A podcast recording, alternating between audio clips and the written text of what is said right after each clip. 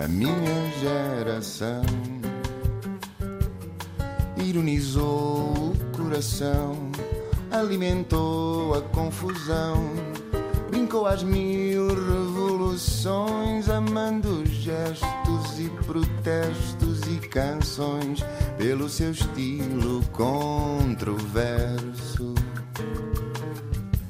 Este país também devia ser para novos e é por isso que temos em estúdio um jovem investigador pós-doutorado na Universidade de Oxford. Tem uma licenciatura em piano jazz, um mestrado em ciência política pelo ISCTE e um doutoramento também em ciência política pelo Instituto Universitário Europeu em Florença.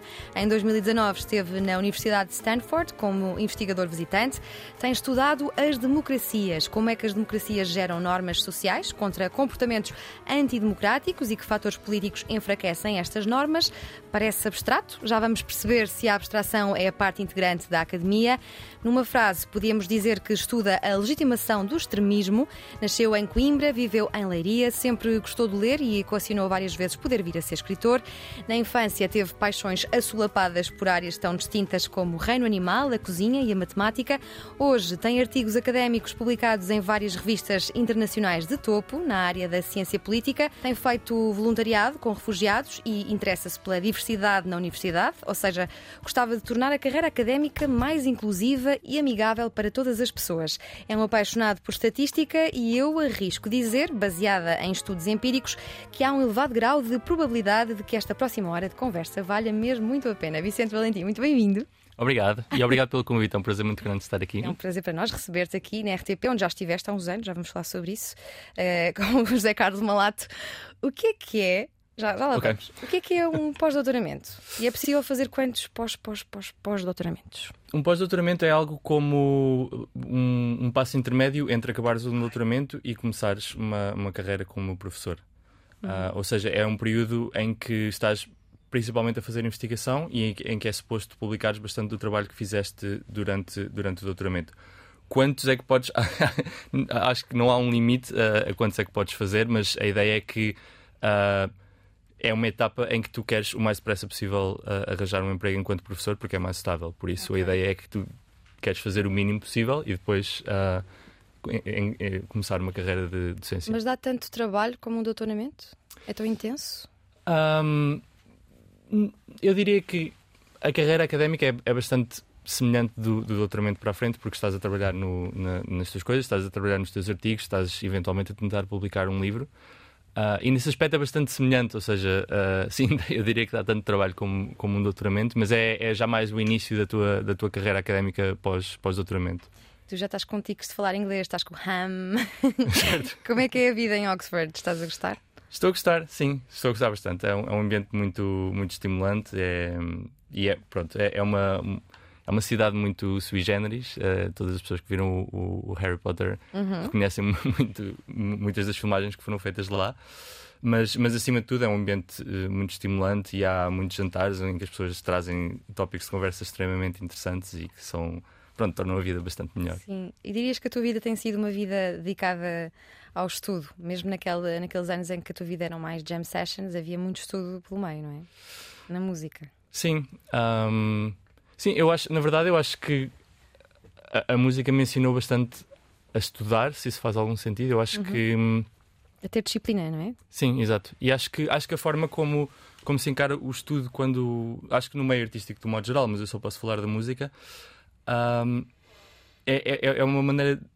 Ou seja, há uma certa ideia de que uma pessoa deve crescer enquanto pessoa, enquanto cresce, enquanto artista e que estudar é algo que fazes para ti, que não é algo que fazes para passar um exame, que é algo que fazes pelo processo e não uhum. pelo fim, se isso faz algum sentido. E eu, eu acho que gosto bastante dessa maneira de ver o, o estudo e a aprendizagem, etc. E quero acreditar que isso ficou comigo para depois, quando, quando enverdei por uma vida mais, mais académica. Uh, por isso, não, ou seja, eu não só acho que, que, que, houve uma continuidade no sentido em que continuei, já, já tinha que estudar bastante naquela altura, como acho uhum. que tirei muito daqueles, daqueles anos. Todas as pessoas se lembram de ti em Leiria como o mais nerd, o melhor aluno. Foram os teus pais que te passaram essa curiosidade desde cedo? Como é que eres uma criança já tão, tão sabichona na escola? É uma boa pergunta.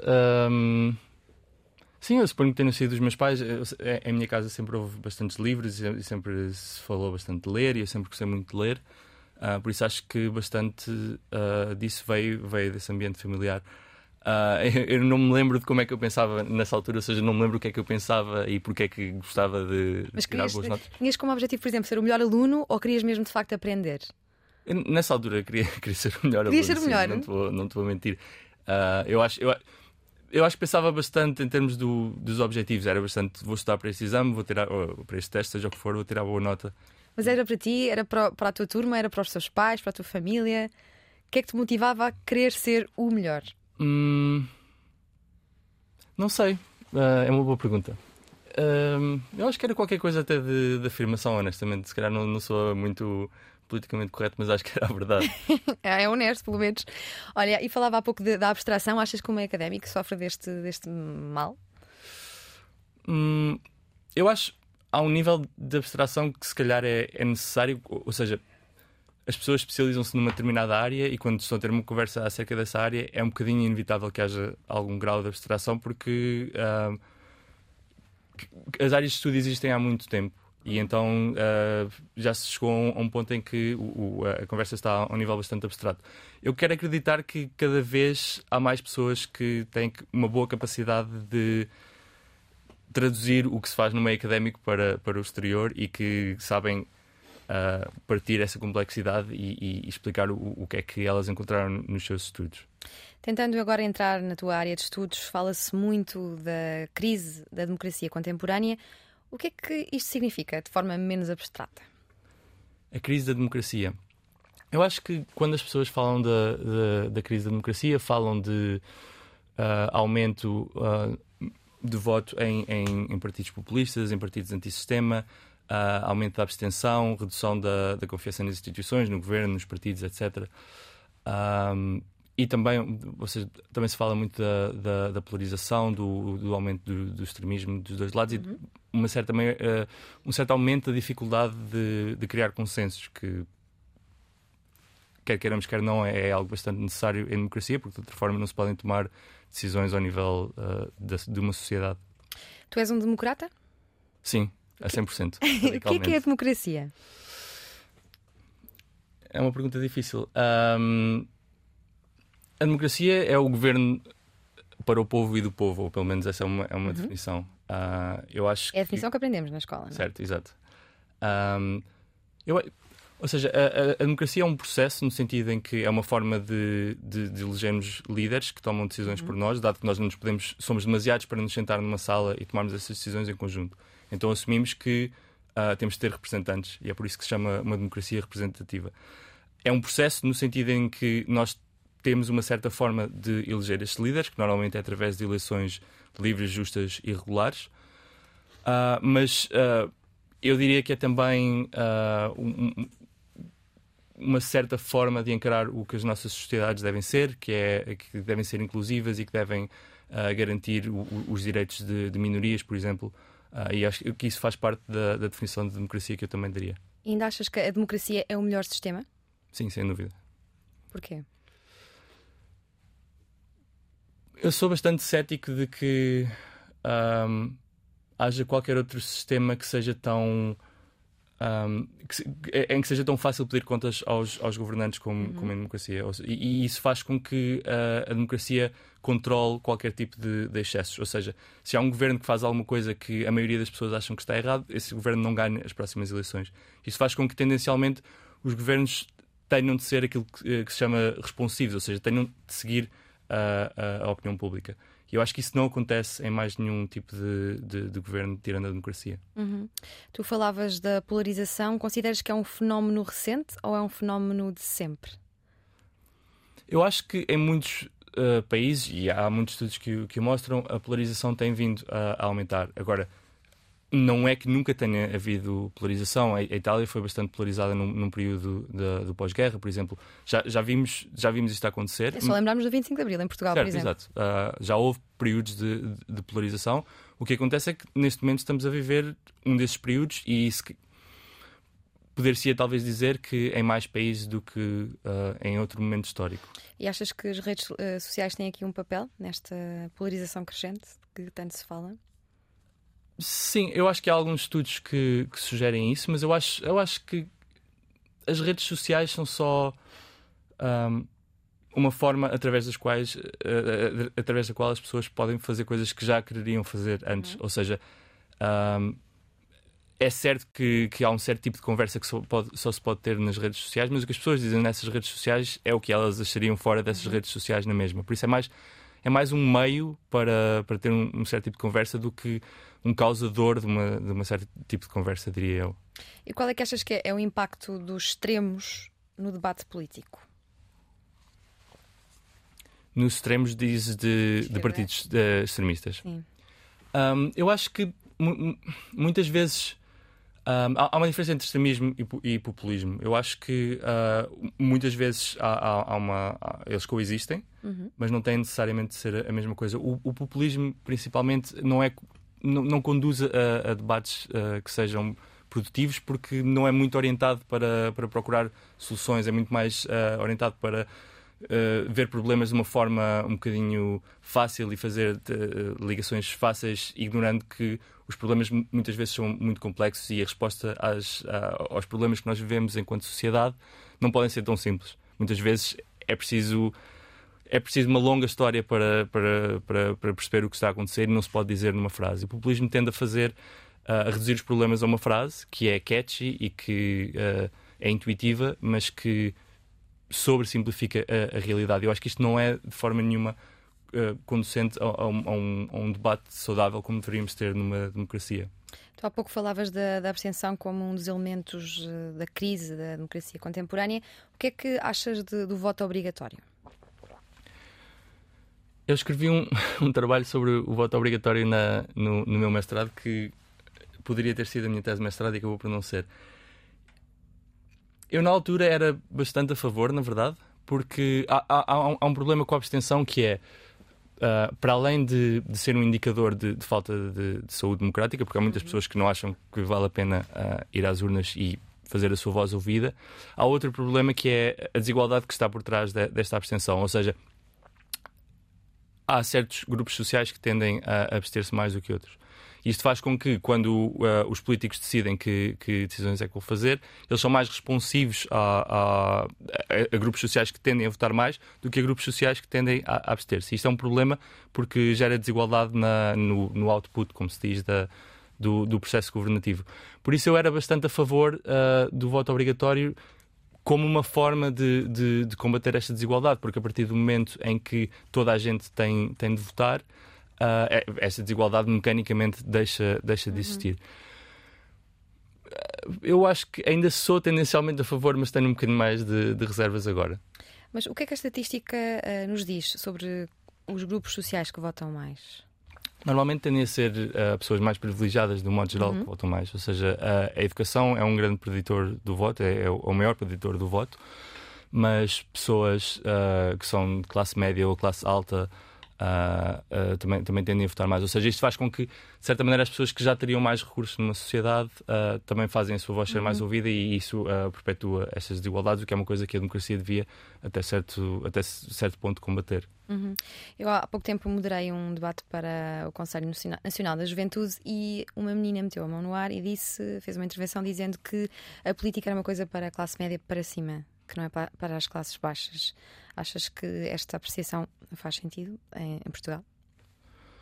Um, eu acho que há algo de verdade nisso, no sentido em que efetivamente essas são as pessoas que têm mais poder na política, mas acho que isso não tem de ser necessariamente assim e normativamente não deveria ser assim. Uhum. Uh, Agora, é verdade que, como te dizia, estas são as pessoas que têm mais poder económico, que têm mais uh, poder político, que têm mais acesso a meios de comunicação, a, a, a, formas de fazer a sua voz ouvida, e mesmo que o voto delas conte o mesmo que o das outras, têm outras formas de influenciar o que acontece no, no processo político. Se uh, ainda por cima estas pessoas tendem a, a, votar mais, isto faz com que elas, efetivamente, o, voto de cada uma delas pode valer um, mas enquanto grupo social têm mais votos porque votam mais. Uh, eu acho que há, há, há muito um, um, sentimento de que uh, a classe trabalhadora, a classe operária, é, é excluída do, do, do, processo de decisão, e isso, de certa forma, é verdade, no sentido em que os políticos não são tão responsivos. Agora, não há nada na, na, na política que faça com que isso tenha que ser necessariamente assim. Uhum. Mas eu falava é de, de, das classes mais baixas poderem uh, considerar, com razão ou não, que não podem fazer parte da classe política. Não é só participar no, no processo de, de, eleição. Certo. É pertencer a, a órgãos de decisão, a partidos dizendo que os partidos políticos estão vedados uh, uh, a classes mais, mais privilegiadas. Isso, isso sim parece-me um sintoma grave de, de doença de, da democracia. Certo. Um, eu acho que há, há, qualquer coisa acerca da forma como o, o sistema eleitoral em Portugal funciona que, que faz com que isso seja mais provável do que potencialmente noutros sítios. Ou seja, em Portugal, os partidos apresentam listas e, uhum. e, as pessoas votam num partido e depois, uh, consoante a votação desse partido, entram X pessoas dessa lista, mas a lista foi feita uh, internamente pelo partido. Isso faz com que, na prática, nós não possamos escolher se eu votar em, em, partido X, eu não posso escolher quem desse partido X é que acaba no, no Parlamento. Eu voto no partido X e eles uh, escolhem uhum. isso por mim. Eu acho que isso acaba por barrar um pouco a entrada de pessoas que não são insiders do, do, do sistema, porque a, a única forma de, de, acabar nas listas é, é, é, é trepar a, a, escada interna. Isso uhum. é verdade que faz com que sejam sempre as mesmas pessoas a, a acabar por ser eleitas. Já aqui falámos do voto obrigatório e o voto eletrónico. Onde é que te posicionas? Eu acho que hum, há, há, há, estudos que sugerem que quanto mais difícil for votar, menos as pessoas votam, porque o, votar tem uma influência, um voto individual tem uma, influência tão pequena no, no, no, resultado das eleições que é muito fácil as pessoas desistirem do, do, do, seu voto se acharem que é muito difícil. Por isso, eu acho que todos os passos que possam ser tomados para eh, tornar o, o, o processo eleitoral mais fácil para os cidadãos devem ser tomados, desde que haja garantias de que não há, não há fraude, etc. Eu acho que uh, esse tipo de medidas são salutares porque uh, poderão uh, reduzir a abstenção. Tu dizias-me que as democracias têm práticas sociais que contrariam comportamentos antidemocráticos. Quais são elas? Um, o, que, o que eu queria dizer com isso é que em estados como Portugal, que viveram uma, uma, uma ditadura, o que acaba por acontecer depois da, da ditadura é que há uma, uma rejeição do, do autoritarismo e, e, e, nós começamos a ver uh, certo tipo de comportamentos que são associados com o autoritarismo como algo indesejável, algo que nós julgamos, algo que nós uh, dizemos não ser aceitável. Ou seja, esta é a ideia de, de, de, das normas sociais que falavas uhum. antes, é esta ideia de que nós, enquanto sociedade, achamos que isto não se pode dizer, que isto não se pode fazer, etc. Um, é, é, é, uma. Uh, há, há, estudos que, que, mostram que isto é algo que tende a acontecer depois de, de, de uma passagem de, um, de, uma ditadura para uma democracia, quando as, as, as, ditaduras são de direita, as democracias tendem a ter um, um viés contra a direita, quando as democracias, quando as, uh, quando as ditaduras são de esquerda, tende a haver um viés contra a esquerda. E, e, e a razão para isso é precisamente esta ideia de, de, rejeição do passado, nós já passámos por algo que foi bastante traumático enquanto sociedade e não queremos voltar a isso, e como tal, uh, controlamos-nos uns aos outros para não deixar que isso aconteça. Mas uh, tem graça porque um estudo recente da Gulbenkian indica precisamente que os portugueses estão mais disponíveis para líderes autoritários e uma democracia, por definição, é um sistema que permite à maioria escolher, como já aqui dissemos. Num país como Portugal, onde uma grande maioria assume querer um líder forte e pouco limitado pelo Parlamento, parece que pode levar uh, o sistema democrático à sua autodestruição. Como é que a democracia se pode defender de si própria? Certo. Um, o que eu te contava era uma primeira parte da história. Há uma segunda parte da história, que é, é, é na verdade, a que eu estudei no meu doutoramento, que é uh, a história de como uh, esta cultura pró-democrática, uh, como é que ela acaba, não é? Como é, uhum. como é que se dá a erosão destas normas. E o, o, o, que eu estudo concretamente é o sucesso de, de, de líderes de, de direita radical e como Uh, isto faz com que pessoas que já tivessem uh, preferências por um, um, um líder de direita radical, mas que não, as, uh, que não as manifestariam em público porque achavam que isso não seria bem visto, que se calhar tinham repercussões profissionais, uh, seja o que for, como estas pessoas se sentem legitimadas em vir a público e, e, e expressar a sua opinião. Eu acho que muito do que está a acontecer em Portugal pode, pode ser uh, qualquer coisa desse género. Uhum. O que é que um, as democracias podem fazer concretamente é uma, é uma, é uma questão um bocadinho mais complicada. Porque... Estava para um pós-doutoramento. Sim, exato. Uma coisa que se fala bastante é, é a possibilidade de, de tornar estes partidos, uh, de, de, os inconstitucionalizar. Ilegalizá-los. Exato. Como se uh, Gomes. Eu não sei se. Ok, há, há, duas questões em relação a isso. Uma é uma questão mais normativa de será que uma democracia pode uh, ilegalizar um, uhum. um, determinado partido. Eu acho que a minha posição pessoal é que eu não vejo nada contra isso uh, se isso for uma forma de proteger a democracia. Mas a questão mais complicada é se isto funciona ou não, ou seja, é a questão Sim. Mais empírica. E eu, eu duvido que, que funcione porque eu acho que uh, é preciso agir sobre as causas e não sobre as consequências. Sim. Se nós, se nós uh, simplesmente proibimos o partido, as pessoas vão continuar a ter estas, estas preferências uhum. políticas. A única questão é que não vão ter em quem votar. Sim, eu também estava a pensar precisamente nas reações ao Chega, com os pedidos públicos de linhas vermelhas. Tivemos quem quisesse ilegalizar o partido de André Ventura. Isto seria antidemocrático ou não? Não seria antidemocrático. Eu, eu acho que um, quase todos os países, incluindo Portugal, têm na Constituição que uh, partidos com certo tipo de ideologias podem ser proibidos. Claro que depois é uma questão de até que ponto é que o Chega tem efetivamente essa ideologia, até que ponto é que o Chega é extremista o, o suficiente para isso ou não. Mas. Uh, o que é que dirias que é? Eu diria que está alguns na linha. Uh, depende. Linha eu, acho que há algumas bases que do, do, do, do Chega que são efetivamente uh, extremistas. O partido, enquanto tal, tem, mais, uh, tem vindo a ser mais uh, frequentemente definido como radical. Ou seja, a diferença entre extremismo e radicalismo é que o radicalismo pretende mudar o sistema, mudar o que acontece dentro do sistema radicalmente, mas aceita as grandes linhas do sistema. Enquanto o extremismo pretende mesmo mudar o, o, sistema democrático e viver numa, num, sistema que já não seja democrático. Uhum. Um, eu acho que a, liderança do Chega é mais radical do que é extremista, mas há muito extremismo nas, nas bases. E eu acho que eles, de vez em quando, de forma mais implícita ou mais explícita, uh, apelam a, a, esta base extremista. Por isso eu acho que há um argumento para dizer que o, talvez o partido deve, devesse ser proibido uh, deste ponto de vista. Agora, eu acho que isso ia criar uma, uma reação tão grande que seria uh, contraproducente. Uhum. Ou seja, não, eu, o, o, que eu estou a dizer não é que não se pode, mas é que se calhar não é boa ideia tendo em conta os, os objetivos que essa política teria. Sim. Tu és uh, um investigador, os investigadores não fazem futurologia, mas também gostas muito de, de estatística. Um, embora nem sempre as previsões acertem, que é que, o que é que estás à espera que aconteça nas eleições de 30 de janeiro em relação a este partido mais, mais extremista? Vai crescer como uh, tudo indica que sim? Eu acho que sim. Um, para além disso, eu não sei até que ponto isso acontece com, com o Chega, porque o Chega já, já está no Parlamento e eu diria que já está bastante normalizado, mas muitas vezes as sondagens têm uma tendência para uh, subestimar uhum. o, o, o, voto nestes partidos. Isso também é uma coisa que eu estudo no meu doutoramento, precisamente pelo que dizia há pouco, que há, como há certas normas e nós achamos que não é bem visto dizer que, se, que, que uma pessoa quer votar num partido destes, muitas vezes, quando fazem a, a pergunta da sondagem. Uh, de em que partido é que vais votar nas próximas eleições, tu, se quiseres votar no Chega, se calhar pensas duas vezes e dizes outra coisa qualquer. E isto faz com que muitas vezes uh, as sondagens subestimem, uh, e isso é potencialmente uma explicação de porque é que as sondagens não previram que o Donald Trump ia ganhar as eleições de 2016, etc. Achas que há um pudor as pessoas dizerem abertamente?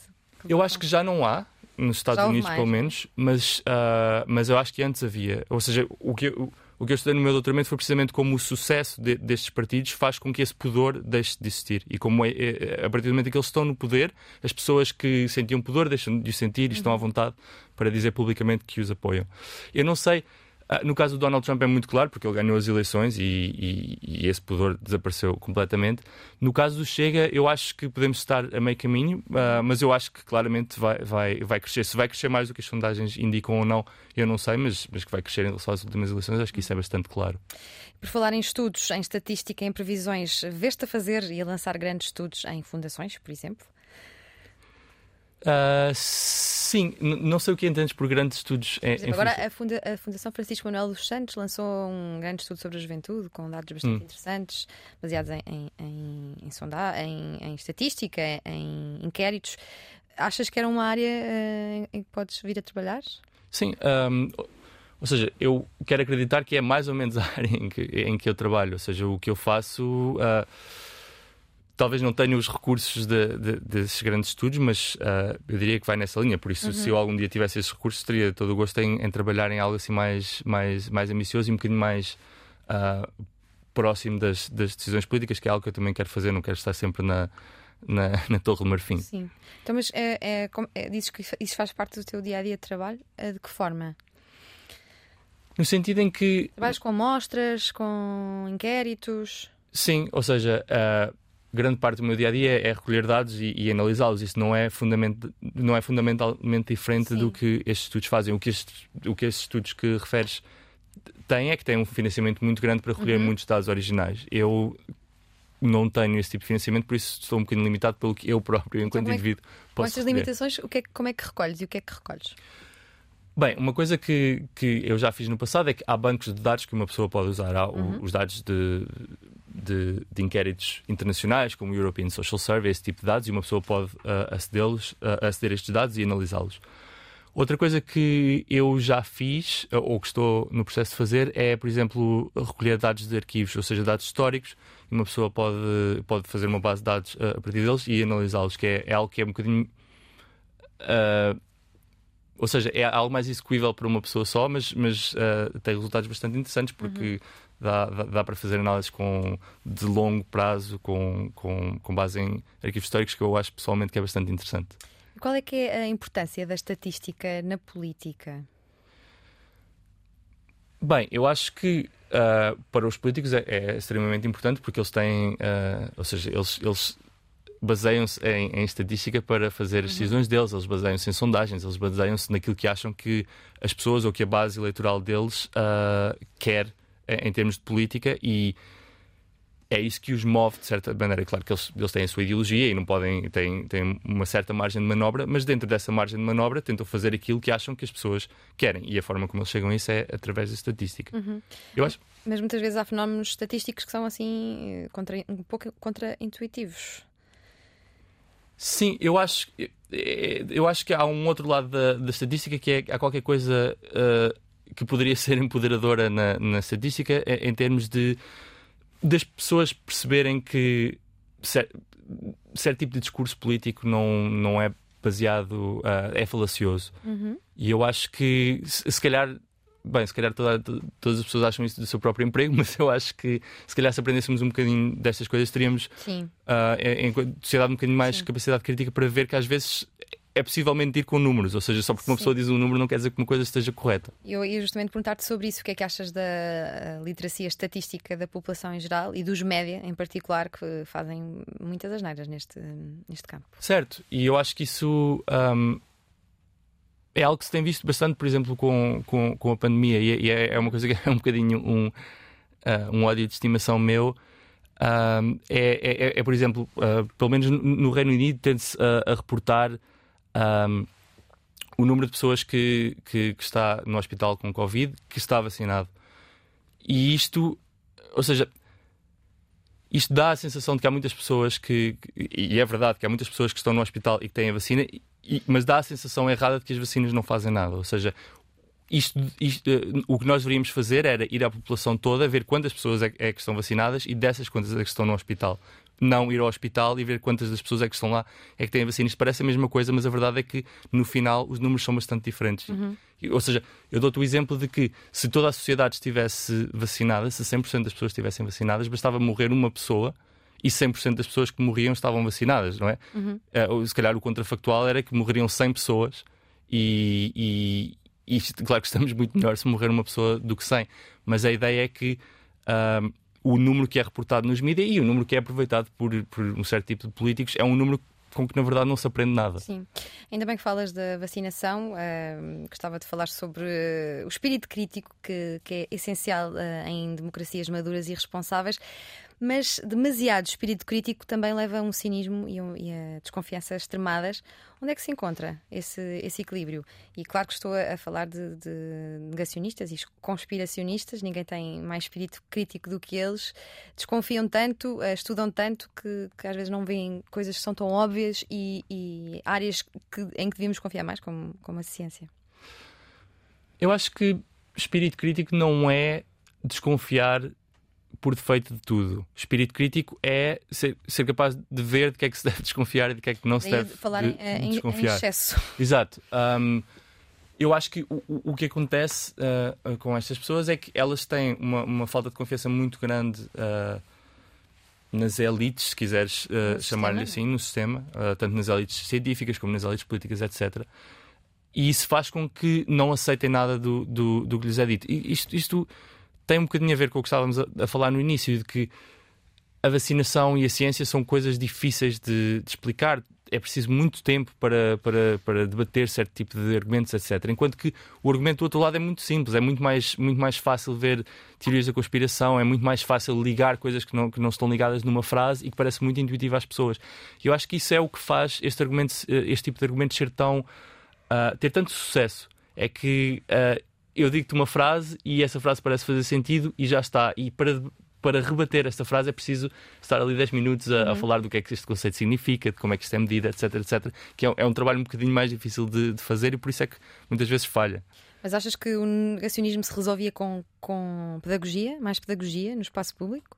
Não, ou seja, eu, eu não quero ter um, um, argumento paternalista de que se as pessoas soubessem mais, as coisas seriam diferentes. Eu acho que grande parte também é uma, uma, uma falha da, de, tanto dos políticos como da, da comunicação científica. Ou seja, uh, os políticos e a ciência têm a obrigação de, de, de ir ter com as pessoas e, e de as convencer disto, não é? Não, não, não podemos pensar que o problema é das pessoas que, coitadas, deviam saber mais de, de uhum. estatística uhum. ou de ciência, ou seja o que for. Eu acho que a culpa está do lado dessas elites que não conseguiram ter a confiança dos eleitores. Mas achas que os negacionistas são úteis para o debate? Devemos ouvi-los? Devemos dar-lhes espaço em jornais, revistas, na televisão? Bem, eu acho, eu acho que não podemos ignorar que essas pessoas existem simplesmente porque elas existem, não é? Uhum. Ou seja, uh, e num contexto de, de pandemia em que do qual temos de sair juntos enquanto sociedade, ah, não, não podemos ignorar que uma, uma proporção bastante grande dessa sociedade acha que vacinar-se não é boa ideia. Não só porque isto é algo que em democracia normativamente não podemos ignorar, como porque se quisermos atingir imunidade de grupo e todas essas coisas, precisamos da, da, daquela quantidade uhum. de pessoas. Por isso eu acho que há, há uma linha ténue uh, que separa uh, reconhecer que estas pessoas existem mas não lhes dar uh, carta completamente branca para o, o, os seus argumentos serem Uh, ditos uh, em público. Estamos à conversa com Vicente Valentim, investigador pós-doutorado em Oxford. Vicente, como é que o radicalismo de esquerda e de direita se distinguem? Achas que são moralmente equivalentes? A palavra radicalismo é um bocadinho vazia em si, ou seja, uh, seres muito alguma coisa não tem conteúdo normativo dependendo do que é que vem a seguir ao muito, não é? Uhum. Ou seja, se fores uma pessoa muito boa, isso é bom, se fores uma pessoa muito má, isso é mau.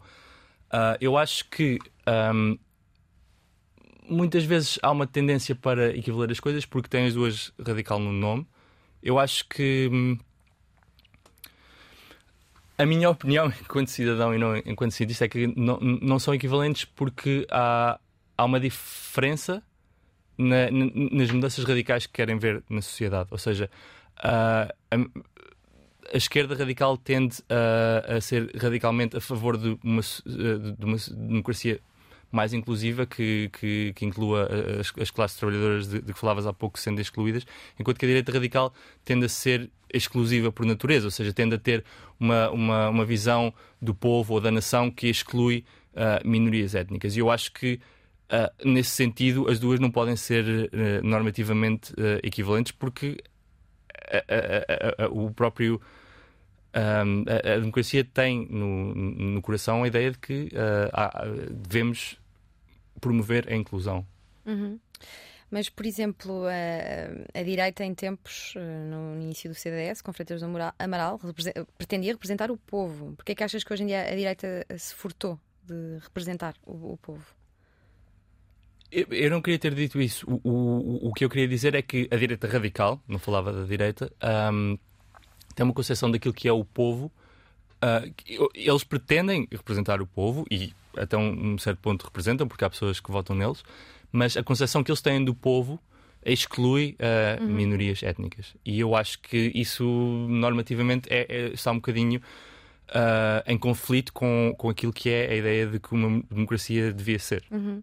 E quais é que são as principais uh, clivagens sociais ou políticas que encontras na sociedade portuguesa? O que é que divide, polariza as pessoas em Portugal?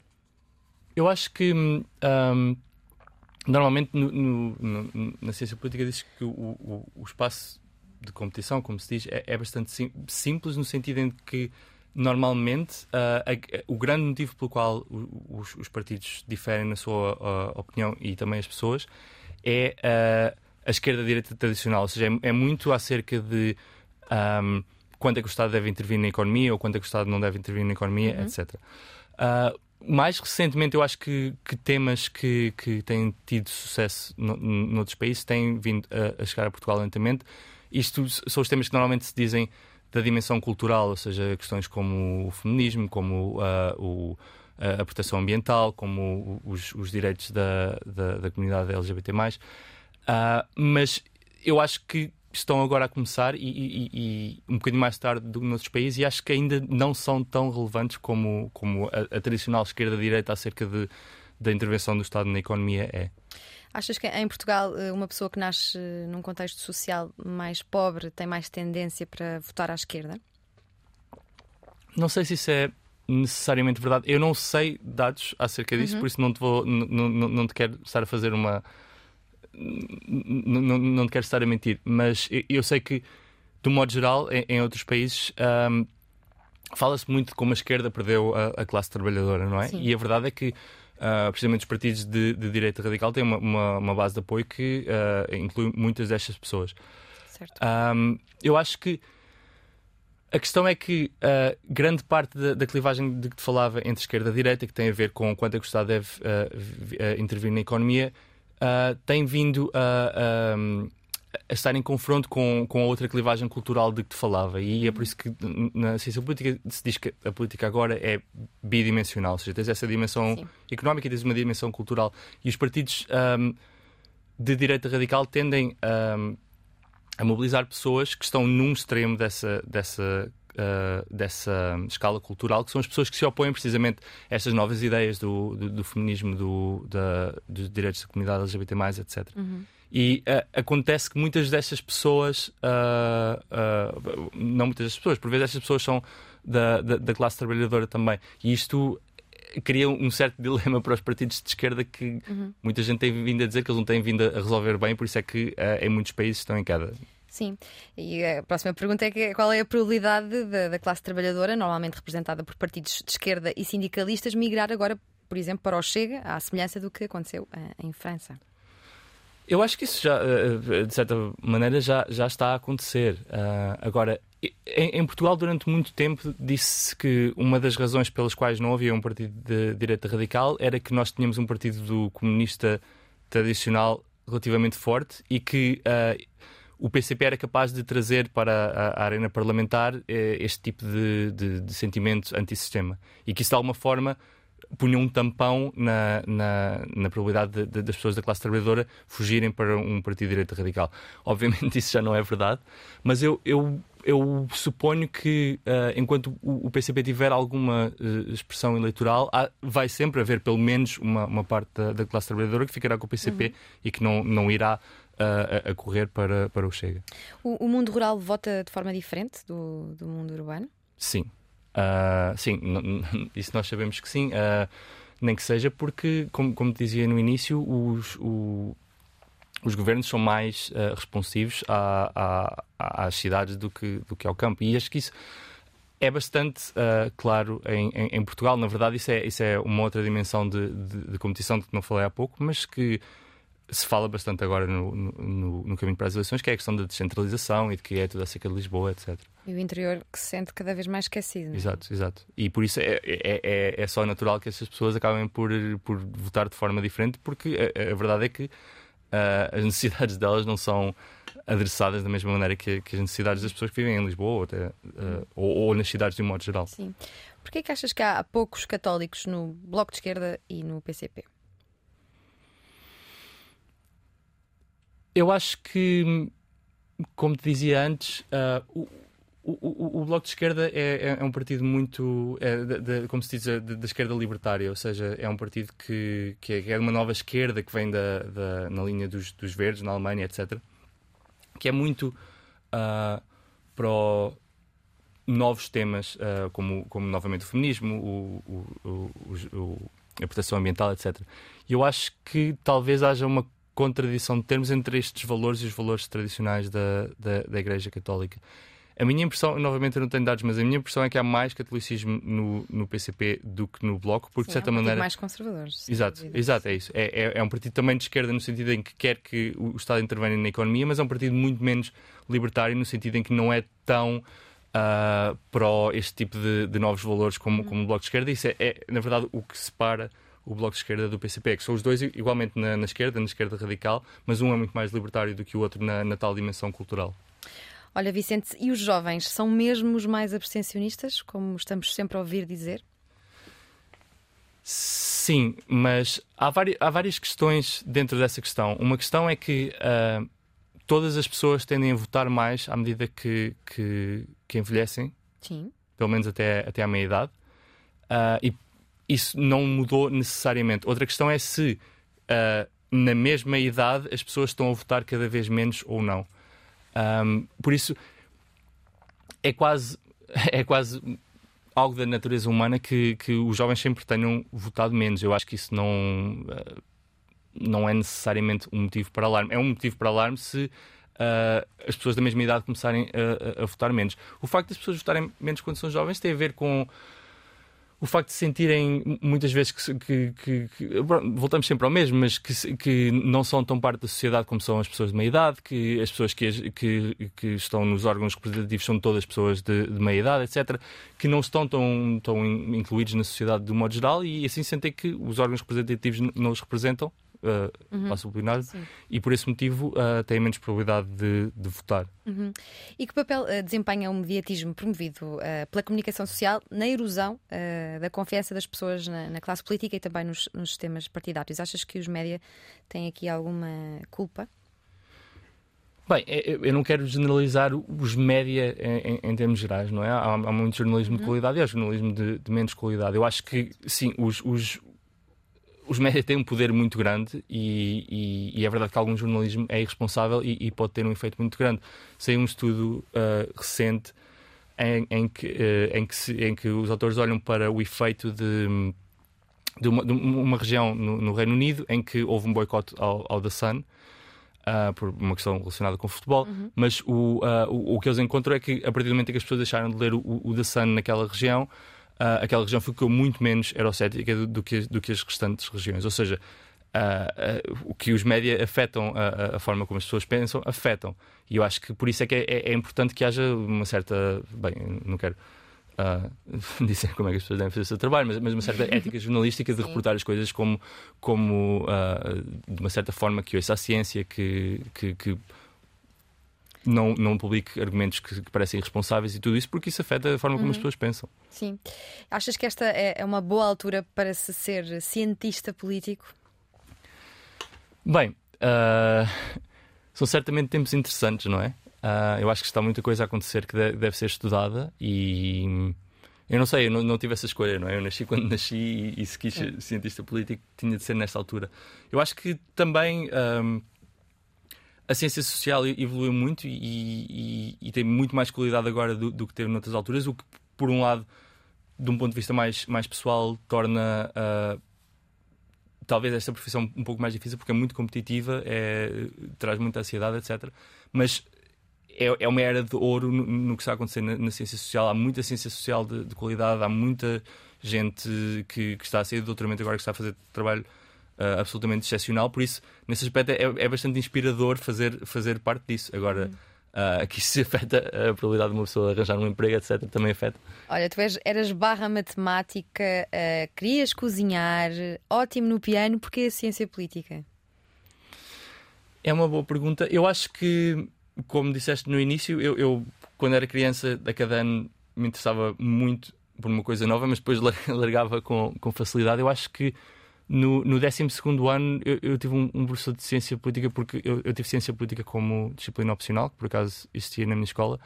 eu acho que esse professor uh, me fez crescer um, um, interesse muito grande pela, pela ciência política. E eu acho que acho que é provavelmente por causa dele que eu fiquei com este interesse para, para o resto da vida, mesmo depois de ter estudado música e tudo isso e ter havido um período em que não, em que não estava na ciência política, esteve sempre uh, algures na, na, minha cabeça que se quisesse fazer outra coisa teria, teria de ser isso.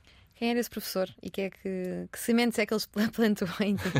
Chamava-se, uh, chama-se José Monteiro, não sei se ele será a ouvir ou não, mas sim, eu mando-lhe um abraço. Um, eu acho que gostava de, das aulas dele porque ele foi a primeira pessoa no, no secundário que nos fez ler textos académicos. E nós. Ou seja, eu acho que isto foi um, um, pouco porque não havia um manual de ciência política, porque não era uma, disciplina que muitas pessoas tivessem na altura. Mas por causa disto, nós fomos, nós tivemos que ler verdadeiramente os, os debates académicos, tivemos que ler livros académicos e ele estimulava muito o, o, o debate nas aulas e a ideia de que. Uh, não há uma narrativa certa, as coisas podem ser desta maneira ou podem ser daquela maneira, e há pessoas que acham que é de uma e que é de outra, e, e era isso que nós discutíamos nas aulas. Eu acho que eu acho que gostava muito disto e, e, e, pronto, de alguma forma faz sentido que eu, tantos anos mais tarde, tenha acabado a, a, fazer algo desse género. Mas acho que foi isso que fez com que as aulas dele fossem diferentes das, das restantes e foi isso que me cultivou tanto, tanto interesse na área. E houve outro professor que te marcou no doutoramento? Sim, uh, no, no, doutoramento eu conheci o meu orientador que, bem, que acho que todos os orientadores de doutoramento têm uma influência muito grande nas pessoas, mas eu acho que não é exagero dizer que ele me ensinou uma grande, grande parte do que, do que eu sei agora e, e se alguma coisa correu bem daí para a frente, eu devo que quase é inteiramente a ele. O que é que ele te ensinou e como é que ele te motivou ao, ao ponto de falar com ele com esse entusiasmo e brilho nos olhos? Bem, ele é ele próprio uma pessoa muito entusiástica e muito intensa, por isso ele tende a, a fazer a, a passar isso é? para as pessoas, sim.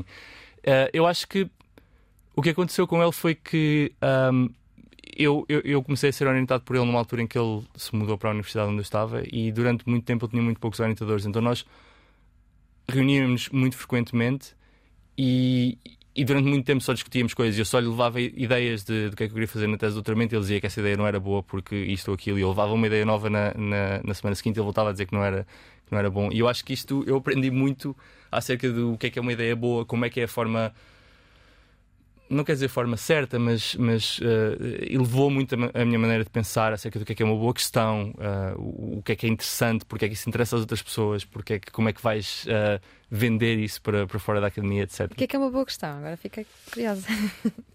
Isso é uma boa questão. eu acho que.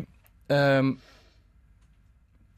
eu, estou a falar de uma, uma boa questão no, sentido de uma questão em, em, que uma pessoa quer fazer um, um, doutoramento. Eu acho que tem que ser algo que, de alguma forma, uh, qualifique a forma como nós lemos uhum. tudo o que já foi escrito até esse momento. Ou seja, tem que ser uh, abrangente o suficiente para que uma grande parte da, das pessoas que trabalham na área se interesse por ela, mas tem que as fazer repensar a forma como repensavam o assunto que, que uma pessoa está a estudar. Isto é muito difícil, obviamente, mas, mas por isso é que eu estava sempre a, a, a trazer ideias novas e ele uh, dizia que muitas delas não eram boas e tinha razão. Estávamos aqui a falar dos tempos, se são bons tempos para ser cientista político. Vivemos em tempos de André Ventura, Bolsonaro, uh, Donald Trump, pós-Donald Trump. Como é que, que explicas uh, opções populares por Donald Trump, uh, um milionário que herdou uma fortuna e tem um histórico político entre o inexistente e o risível? achas que é a política a vergar-se ao entretenimento? Ou é mais profundo que isso? Bem, eu acho, eu acho que é mais profundo do que isso. Eu acho que um, o facto de ele ter um, o historial que teve uh, permitiu, um, que ele tivesse uh, visibilidade, apesar de não ter uh, experiência política, que é uma coisa difícil normalmente, e dois, que ele se conseguisse apresentar como um, um candidato fora do sistema, o que para o, para o tipo de, de, discurso que ele tem era, era essencial. Uhum. Eu acho que o motivo pelo qual as pessoas, de, depois de, dessas condições, votaram nele tem a ver com algo mais profundo do que, do que uh, só uma, uma, questão das pessoas quererem mais entretenimento na política, ou seja o que for. Acho que tem a ver com uh, uma certa uh, ansiedade racial da parte de, de, uma certa. Um, de, de, de, uma proporção da, da população americana uhum. depois de, de terem tido uma, uma a presença de, Barack Obama.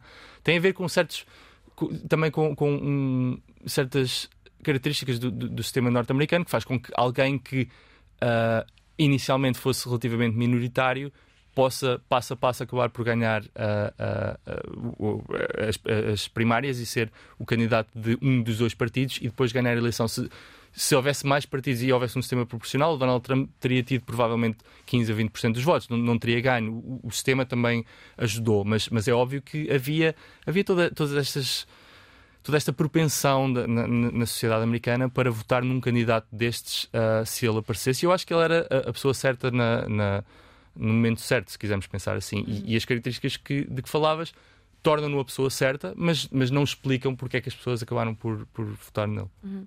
Tirando aqui a lupa dos Estados Unidos e pondo um pioné em Portugal para falarmos de, da dívida e da incapacidade de, de, implementarmos reformas, achas que pode afetar a relação de Portugal com os parceiros europeus? A incapacidade de, de fazer reformas? Uhum. Bom, hum,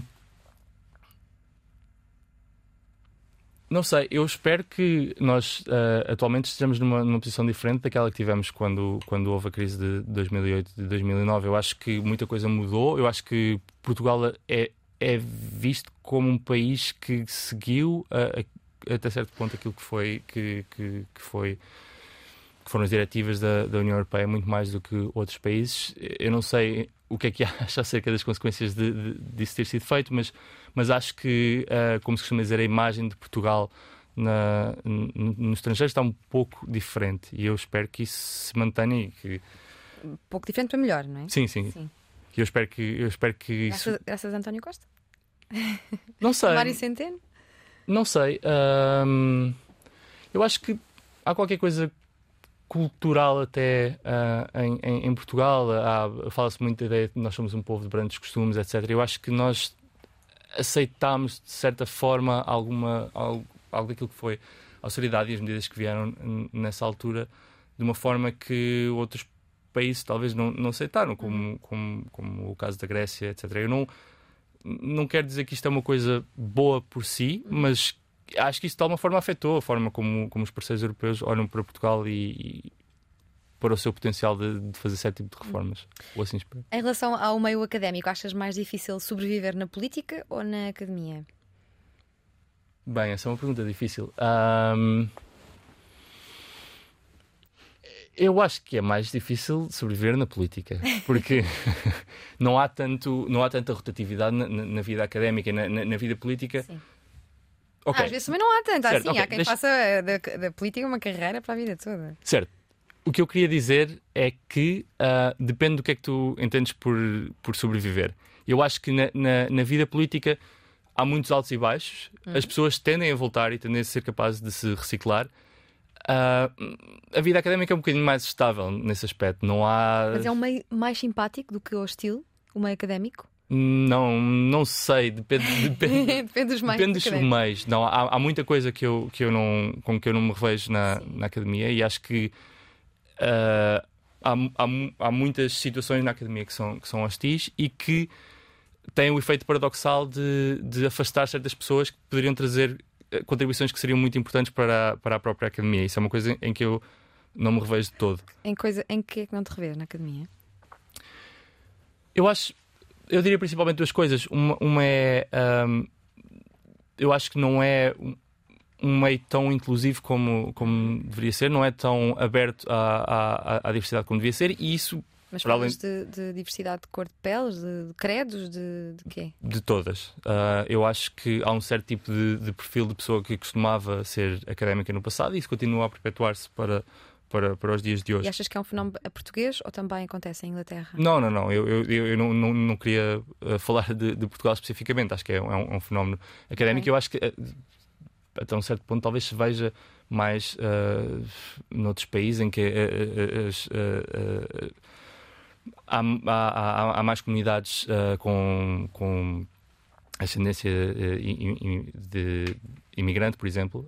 ou seja, é mais visível que uh, aquilo que acontece que os, os, vários grupos que tens na sociedade não são representados na, na academia. Eu acho que isso acaba por ser mau para além de ser mau de um ponto de vista normativo, porque isto obviamente não devia acontecer, é acaba por ser mau para a academia também, porque a, a, a academia é um, um, meio que tem muito a ganhar por, por perspectivas de pessoas por ter um, as perspectivas mais diversas possíveis, Sim. que é para uhum. pensar num problema como deve ser. Se acabam por se premiar as perspectivas de pessoas sempre parecidas, acaba por se perder. Fecham-se os ângulos. Exato. É? Olha, eu ouço algumas vezes dizer que o meio académico é um coio de páginas a lamber botas de professores. E o que te pergunto é como é que um espaço que devia ser de liberdade se tornou neste, ou não, não sei, neste coio de páginas a lamber botas de professores? Eu acho que hum, há diferentes modelos de, do, do, que significa a, a, universidade e como se progride na, na, na carreira académica. Acho que é, é o, o, modelo sul-europeu, em Portugal, em Espanha e Itália, tradicionalmente era muito um modelo em que as pessoas ascendiam por, por estar dentro de, um, de, uma, de, uma, certa universidade, faziam a sua carreira toda aí, etc. E, e isso fazia muito com que este tipo de, de, de, modelo de ascensão fosse, fosse mais provável. Eu acho que as coisas estão a mudar, acho que principalmente uh, Portugal tem, tem remodelado muito o, o, o seu modelo isso tem, tem, sido mais tem se internacionalizado mais, tem, tem, os concursos têm sido mais abertos, etc. Eu acho que isso uh, choca um bocadinho com este modelo e eu espero que, que faça com que uh, no futuro as pessoas já não caracterizem a academia uhum. assim. O meio académico está cheio de intelectuais progressistas, mas a, as universidades são consideradas das instituições mais conservadoras. Como é que explicas este paradoxo? Bem, eu acho que. Eu diria que depende o que é que entendes por, por conservador e uh, eu, eu, eu acho que há, há, há, várias questões aqui. Uma é que ah, as pessoas podem ser nominalmente progressistas, mas não estar dispostas a fazer certas coisas para, para mudar um sistema que é uh, injusto, pelo menos para um, uma certa porção das pessoas. Outra questão é que eu acho que as universidades existem há muito tempo e, e há muitos legados de como as coisas eram antigamente, e as pessoas, a nível individual, entram e saem há muita rotatividade e muitas vezes acabam por não, não ter tempo de se calhar fazerem as, as, reformas que queriam ou até interesse porque não se sentem, não sentem amor à camisola se uma pessoa passar lá dois ou três anos. Por isso eu diria que estes dois fatores fazem com que esse paradoxo não seja se calhar tão paradoxal. Uhum. Tu estiveste em Stanford, agora estás em Oxford e quando falas do, teu percurso dizes sempre tive a sorte. Tive a sorte de encontrar esta pessoa, tive a sorte de fazer este mestrado, tive a sorte de fazer este doutoramento. É tudo sorte, não, não é muito, muito trabalho? Certo, eu, eu quero acreditar que trabalhei bastante pelo que tive, mas eu acho que há muita gente que trabalha muito. Eu acho que eu tive muita sorte em, em certos momentos-chave, as coisas que dizia antes, ter encontrado o orientador que encontrei, ter entrado no doutoramento que, que entrei, todas essas coisas foram sorte na altura e, e, e é, um, é um, uma vida em que a sorte traz mais sorte. Uhum. Se tiveres sorte em momentos-chave, depois isso abre-te mais portas, e essas portas abrem-te mais portas, etc. Mas também és uma pessoa que arrisca. É, nós somos da mesma cidade, conhecemos assim ao longe. Eu lembro-me de ti como o miúdo nerd da escola, lá está. e foi sempre um bocado chocante para saber que tu tinhas ido para piano. Hum. Uh, quem está de fora e te conhecia assim nos teus moldes mais nerds considera que, que a música foi um devaneio teu. Porquê é que a sociedade vê sempre uh, desvios improváveis como, como devaneios? Não sei, é uma boa pergunta e eu gostava que isso não fosse assim. Eu tive a sorte de, pelo menos a minha família ter apoiado sempre que eu fizesse o que eu queria e se calhar só por isso é que eu acabei por, por fazê-lo, porque eu conheço muitas pessoas que estudaram um, curso a sério, como se costuma dizer, para, para não apostarem na música e depois muitas vezes acabaram por não, não seguir. Não digo que tenha sido pressão familiar, mas, mas seja pelo que for. Eu, é, é, é curioso que eu lembro-me que eu, eu e a outra pessoa que, que tinham as melhores notas na, na nossa turma acabaram por devanear para, para áreas diferentes. Eu acho não sei, eu acho que há um certo conservadorismo e, e, há, e há também uma certa tendência para achar que a felicidade tem a ver com talvez dinheiro ou talvez esse tipo de coisas que tu não terias numa, numa, carreira artística e por isso parece estranho que as pessoas que tivessem talvez o potencial para ter esse dinheiro prefiram uma coisa que não lhes dá dinheiro. Sim. No entanto, conseguiste ir à música e ainda voltar à ciência política e, e, e ser pós-doutorado aos 29, não é? Tinhas 29 anos quando ficaste com o canudo. Sim. Apesar de tudo, um percurso bastante limpinho. O que é que te trouxe este, este devaneio? Chegaste a pensar que serias eh, pianista de carreira? Chegaste a imaginar que seria essa a tua vida? Eu sei que ainda tocas piano como hum. hobby, mas chegaste a pensar mesmo que seria aquilo que querias fazer de forma profissional?